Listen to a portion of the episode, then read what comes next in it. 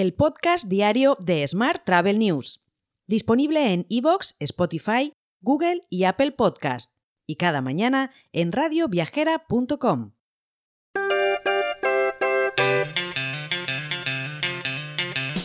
Saludos y bienvenidos, bienvenidas un día más al podcast de Smart Travel News.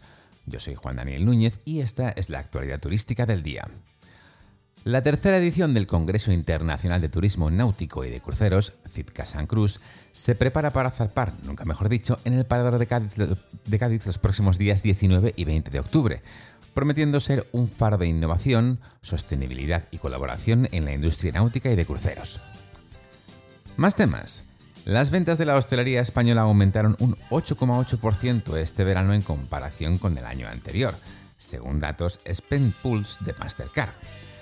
Además, Madrid, Barcelona, Islas Baleares, Valencia y Alicante lideraron el ranking de ciudades en las que la hostelería ha registrado un mayor crecimiento respecto a 2022. Más asuntos. La OMT se prepara para la 25 reunión de la Asamblea General. Será el 18 y el 19 de octubre.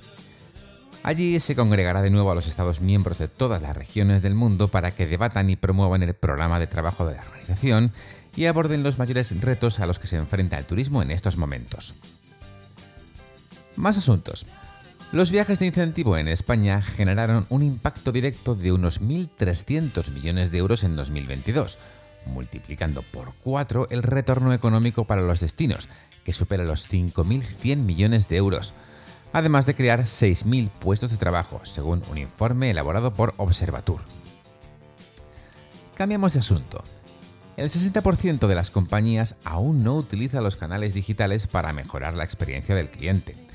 Por más de que, según Medalia, resolver los problemas de los clientes a través del canal digital puede costar hasta 80 veces menos que a través de las llamadas telefónicas. Más temas. Tour 10 acaba de celebrar en Madrid una nueva edición de Format 10, su formato lúdico de formaciones sobre destinos dirigidas a los agentes de viajes. En esta ocasión, Andalucía ha sido el destino protagonista, con la empresa pública Turismo Andaluz como partner de la mayorista.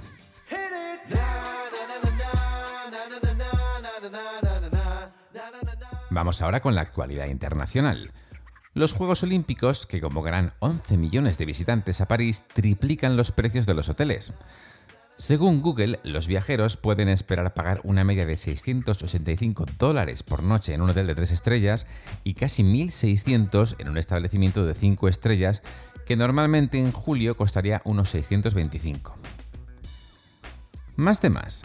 La investigación sobre Sabre, que tuvo lugar, perdón, a partir de las denuncias de que un grupo de rescate había robado datos muy sensibles de sus sistemas, ha revelado después de un mes que no tienen problemas de seguridad actuales ni tampoco en curso. Y la empresa Sustónica, una startup que evalúa y certifica los alquileres a corto plazo en función de criterios de sostenibilidad, se ha asociado con Booking.com para ayudar a dar más visibilidad a esas propiedades en su plataforma. Estas serán señaladas con un distintivo de sostenibilidad.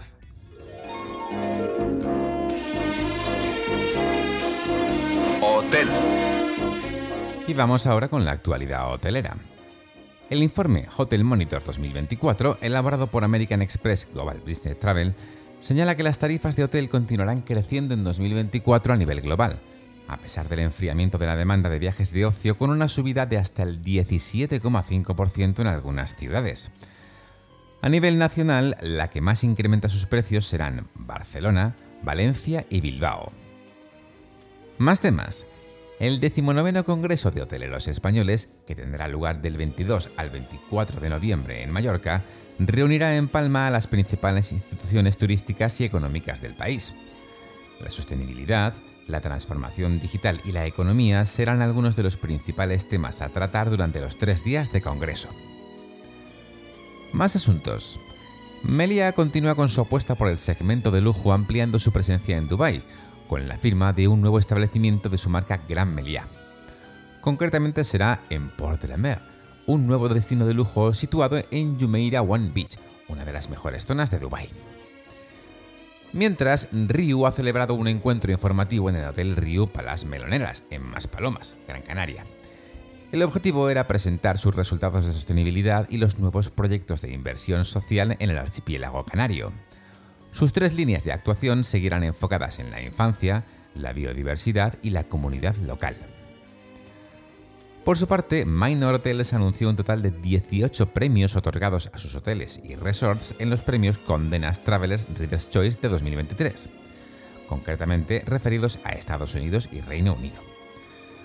En este reconocimiento, que obtiene su prestigio por ser los propios lectores quienes eligen los hoteles, Minor Hotel obtuvo tres de sus hoteles incluidos en la prestigiosa lista de los 50 mejores resorts del mundo. Por su parte, Casual Hoteles, la cadena valenciana, acaba de firmar un contrato de alquiler para la incorporación del Casual Ilvira Granada, un hotel de 41 habitaciones ubicado en pleno centro que abrirá sus puertas coincidiendo con el puente de la Constitución.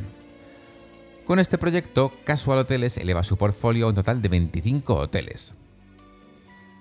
Por último, te cuento que Enbridge MA ha sido designada por Grupo Santa María para gestionar su complejo Grand Luxor Hotel and Village, de 402 habitaciones en Benidorm, en la Costa Blanca, a partir del 1 de octubre de este mismo año.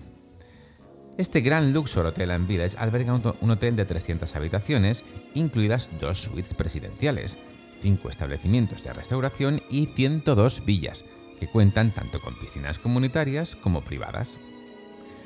Te dejo con esta noticia. El lunes, por supuesto, volvemos con más actualidad turística.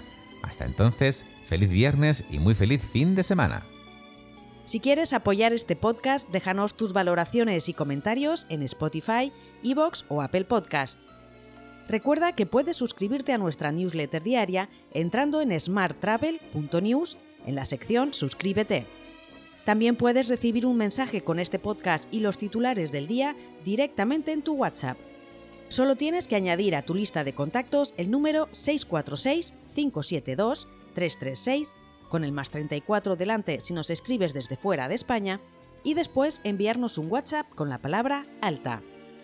Gracias por escucharnos.